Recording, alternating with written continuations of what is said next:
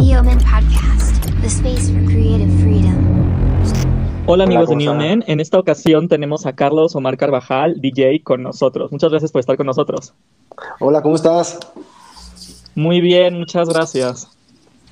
Aquí con Pues- ustedes un ratito.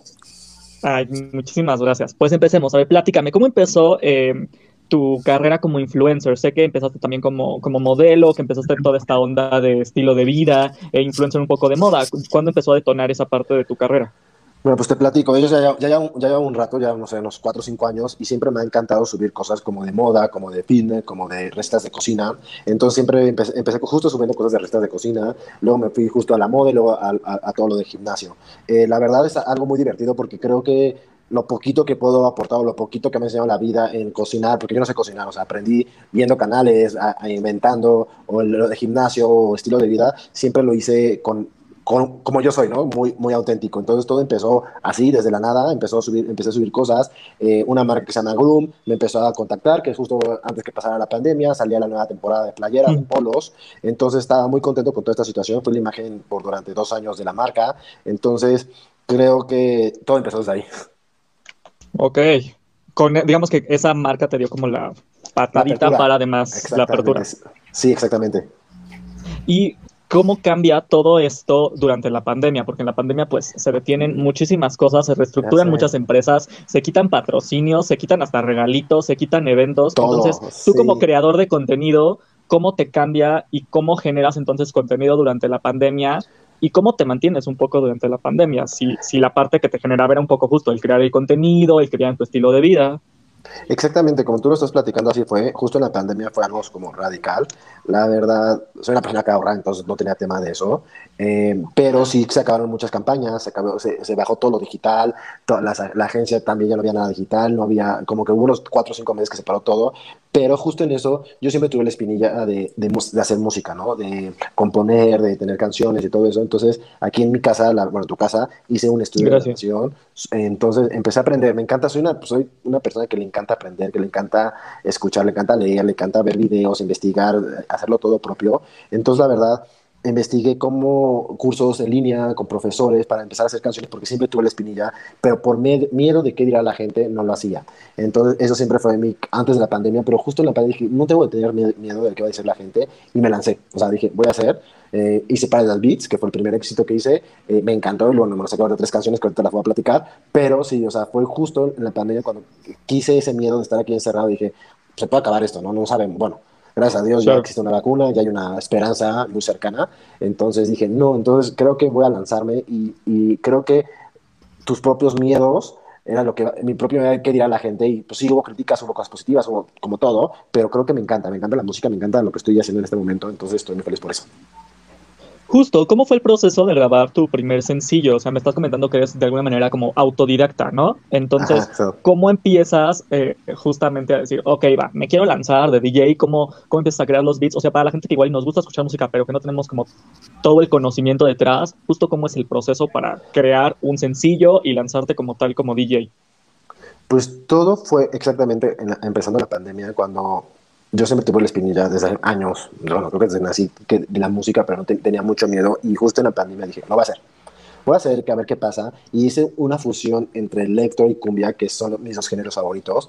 Entonces hice una fusión de esos, para que, de electro cumbia exactamente, para sacar este, para las beats. Que yo la compuse, me encantó lo que hicimos, lo que, lo que se preparó. Luego salió, bueno, hace dos semanas salió Boom Boom, Baile y No Respondes, que también fueron mis tres hijos, que después de para beats me encantó y quise componer, componer, componer más canciones, sigo componiendo, eh, pero en este momento estas tres canciones, bueno, estas cuatro canciones son mis hijos, o sea, para beat es mi, mi, mi principal bebé y después salieron las tres canciones, pero siempre fue con la fusión de electro con cumbia porque me llama muchísimo la atención, ¿sabes? Entonces, es lo que me encantó y es lo que estoy presentando, lo que me encanta, lo que creo que cuando tú escuchas, fue pensado exactamente para escuchar la canción y imaginarte que no estás en tu casa, imaginarte que estás en la playa, que estás con tus amigos, que estás justo, ese fue mi granito de arena, que cuando alguien escuchaba la canción y como no, no se puede salir de casa, saber dónde estás, o sea, sabes, imaginarte que estás en otra parte. Claro, ¿y tuviste algún productor asignado? ¿Quién te ayudó como a, Justo el como a guiar todo ese proceso?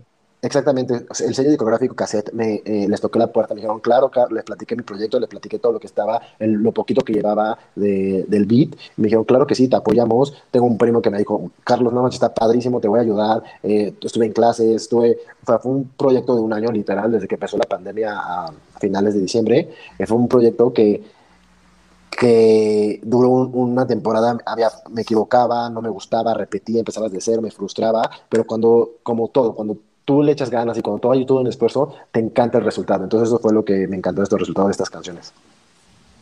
Claro, y se puede vivir de ahorita durante, digo, seguimos de alguna manera todavía en pandemia, aunque ya, empezaron las vacunas y todo, ¿se puede vivir de, ser DJ y de toda esta parte de la música? honestamente es más como amor al arte, como le dicen? Bueno, yo creo que es mucho, mucho amor al arte, la verdad. O sea, mis fuentes de ingresos no son eh, las redes sociales, no, no, no son la fuente de ingresos, pero creo que si mi única fuente de ingresos es la música y, mis redes sociales, creo que en esta temporada, en este momento, es muy difícil. Que déjame decirte que a partir de enero, diciembre, febrero, enero, febrero, enero, febrero se empezaron a activar muchas campañas. Ya la gente, y yo creo que las marcas se dieron cuenta que ya todo es digital, ya se volvió a activar todo digital de nuevo. Entonces, creo que las marcas ya están dándose cuenta que si no hay digital, no, no, empieza, no empieza nada. Entonces, estoy muy contento de que ya se empezaron a activar las cosas, pero si solamente vives de esto, es muy difícil que sobrevivas, yo creo, ¿no? Tener un estilo de vida un poquito elevado es muy difícil. Ok, también sé que tú tienes una agencia digital que se llama Digital Influence México. ¿Estoy en lo correcto? Correctísimo. ¿A quién manejas? ¿Cómo empezó em, esta inquietud justamente de crear este negocio tú al generar contenido? Porque tienes a, muchísimo talento, entonces eh, platícanos un poco también de, de ese negocio. Digital Influencer en México justo empezó hace como cinco años, creo, como cinco años, con, una agencia, con la agencia empezando con páginas de Facebook como de, de, medios. Y justo en ese momento teníamos, bueno, llevo años conociendo a Manelik antes de que Manelik fuera Manelik de Akashore. Entonces dije a Man, wow, me entro a la agencia, tenemos a Man, tenemos a Yagua, a Damián Roja, a Tala Sarmiento, a Embalia, a Lidia Brito, tenemos a talento muy importante, la verdad, bueno, ya microinfluencers, que ha hecho que crezca esta agencia, ¿sabes? Que ha hecho que desde cero empecemos con campañas digitales, somos una, una agencia 360, se puede decir, que tenemos un foro digital, tenemos un foro de radio para que vayan a grabar, tenemos los talentos, que son talentos importantes, todos somos importantes, entonces está muy padre porque la agencia, justo en pandemia, obviamente, se fue para abajo un rato, gracias a Dios no se corre a nadie de las personas, intentamos mantenerla lo más posible, los socios de la agencia lo intentaron mantener al 100%. Entonces, fue así, fue así, y seguimos ahorita justo cuando volvió a empezar las campañas, se volvió a activar. Ok, ¿y tú en qué te encargas? O sea, ¿cómo empezó el, desarrollo justamente de, de, esta, de esta agencia? O sea, eh, me estás diciendo que estás también creando música, que estás generando el contenido, y aquí, ¿qué parte, qué, cuál es tu rol? O sea, tú estás como administrando, tú más bien checas y traes el talento, tú ahí, ¿cómo, ¿cómo empezaste? Bueno, empezamos, empecé justo con Darío, que es mi pareja, empezamos a hacer la agencia, entonces fue un proyecto que me impulsó mucho porque estaba justo en una época que no quería saber nada de la vida, la verdad, cuando empezó la agencia eh, no tenía ganas de nada, la verdad, pasé por un mal trago, entonces conozco a Darío, empezamos a la agencia, él es otra cosa, nada que ver con la agencia, él traje en, otra, en otro mundo y me dice, voy a poner la agencia en la Condesa, la pusimos en Amsterdam hasta la agencia, entonces fue empezar desde cero, fue crear, fue eh, yo exactamente me encargo de que todo funcione, del área creativa, tenemos eh, todas las personas que cada área se encarga y al final pues, hay que hacer un reporte, pero eh, está muy padre la agencia porque de verdad los talentos apoyan demasiado, caen muchas campañas para ellos, somos una, somos una familia, familia Dime exactamente, entonces ah, justo así empezó. ¿Y cuáles son las necesidades que tú ves hoy del talento digital en México? Yo creo que las necesidades cambiaron todas. Yo creo que, como te digo, todas las empresas ya tienen que hacerse digital. Ya todas las campañas son por redes sociales, por Instagram, por TikTok, por Facebook, eh, eh, enseñando su video con lives, eh, haciendo promoción. Entonces creo que las necesidades van cambiando poco a poco. Hace dos años no se veía eso. Hace dos años sí había campañas, pero la gente, las marcas no creían en lo digital. Hoy en día creen al 100%, la verdad. Ok, está súper cool. Eh, me estabas platicando justo que tú empezaste esto con, tu novio Darío, también un creador de contenido, eh, que lo pueden encontrar como Darío en, Instagram. Eh, ustedes acaban de cumplir, si tengo entendido, dos años y meses, ya llevan un, ratito. ¿Qué tal, ¿Cómo se conocieron? ¿Qué tal es trabajar en, o sea, ser pareja y trabajar juntos? ¿No es complicado? Un poco. La verdad es un poco, pero creo que la mancuerna que me une a Darío exactamente es que son muy distintos. Pensamos muy distintos. Darío es una persona súper calmada, no le gusta salir, no le gusta, no le gusta estar mucho en el medio LGBTI ni dar la cara tanto. Y yo soy al revés, a mí me encanta la fiesta, me encanta conocer gente, me encanta saludar, me encanta... Somos, entonces creo que en ese, en ese punto nos ayudamos muchísimo porque lo que él no le gusta, a mí me encanta y, y al revés, lo que a él le gusta, me encanta. Entonces, o sea, es una, es una relación muy padre porque desde el principio sus regalos, no sé, sus regalos eran raros, ¿no? Me regalaba un libro y sea, prefiero que, esté, que no estés en el celular y prefiero que, estés que te regale un libro. Y son regalos como, wow, o sea, que yo me quedaba pensando y decía, wow, son regalos que él me quiere ver crecer, ¿sabes? No, que, que para que te regale, no sé, una playera, no sé, algo así, pero sus regalos eran súper, no sé, cuando cumplimos dos años, me regaló un curso de inglés.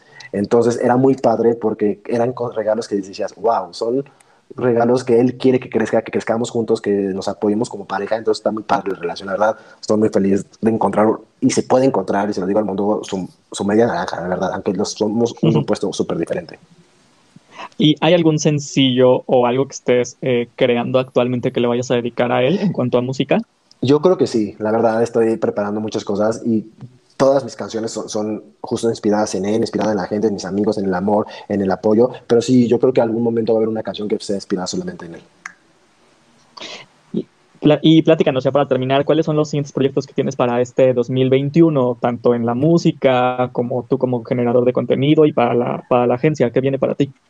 Yo creo que para, para mí, para la música, estoy muy feliz. Creo que encontré algo que me fascinó, que me apasiona, que me encanta. Entonces yo creo que en ese momento voy ahorita con la música, seguir sacando canciones, a promocionarme. En un futuro podrán hacer unas colaboraciones. En un futuro, ya que existan, eh, ir a festivales, a poder tocar puertas y me den la oportunidad. En la agencia vienen muchas cosas súper cool ya están activando, ya queremos regresar a la oficina, ya, la, ya las, el equipo ya pide regresar, entonces solamente yo soy el que dice todavía no aguantemos porque pues mucha gente viene de transporte público, viene eso y no me gusta la verdad arriesgar a la gente eh, y hago el mismo ejemplo, no, no, arriesgo, entonces creo que primero es cuidar a los demás y después cuidar a ti, entonces soy súper fan de, eso, de decir esa frase y bien, deben venir cosas muy padres, la verdad. Y para influencer me encanta subir mi estilo de vida, subir cosas, subir mi relación, me fascina, presumirla, me fascina. Aunque luego la gente cuando pasa algo, ya, ay, ¿qué pasa? No sé qué, pero me encanta, me encanta que la gente me escribe y me diga, amo su relación, me encantan, son un ejemplo a seguir, entonces estoy muy feliz con eso. Súper bien, ¿y vas, van a lanzar más eh, sencillos durante este año? ¿Cómo te la vas a aventar? O sea, igual, no sé, va a ser un sencillo cada tres meses, un sencillo por mes, o por el momento tienes lo de Boom Boom Boom, y de ahí hasta cuándo se lanza el siguiente sencillo. Yo creo que en este momento ya eh, voy a aguantarme unos tres meses para volver a lanzar los tres canciones que estoy justo preparando, porque todavía siguen muy, okay. pero sí, sí, estoy muy emocionado de, lanzar más canciones. Me encanta la música y creo que voy a seguir con la música. Muchísimas gracias. ¿Dónde podemos encontrar tus sencillos? Platícanos. Estoy en 35 plataformas digitales, o sea, estoy por todas partes. Estoy como Carlos Omar Carvajal, estamos en las plataformas más importantes. Entonces, en cualquier plataforma musical que exista, ahí pueden escribir mi nombre y me pueden encontrar. Perfecto, muchísimas gracias, Carlos. No, a ti por tu tiempo y muchas gracias por la entrevista.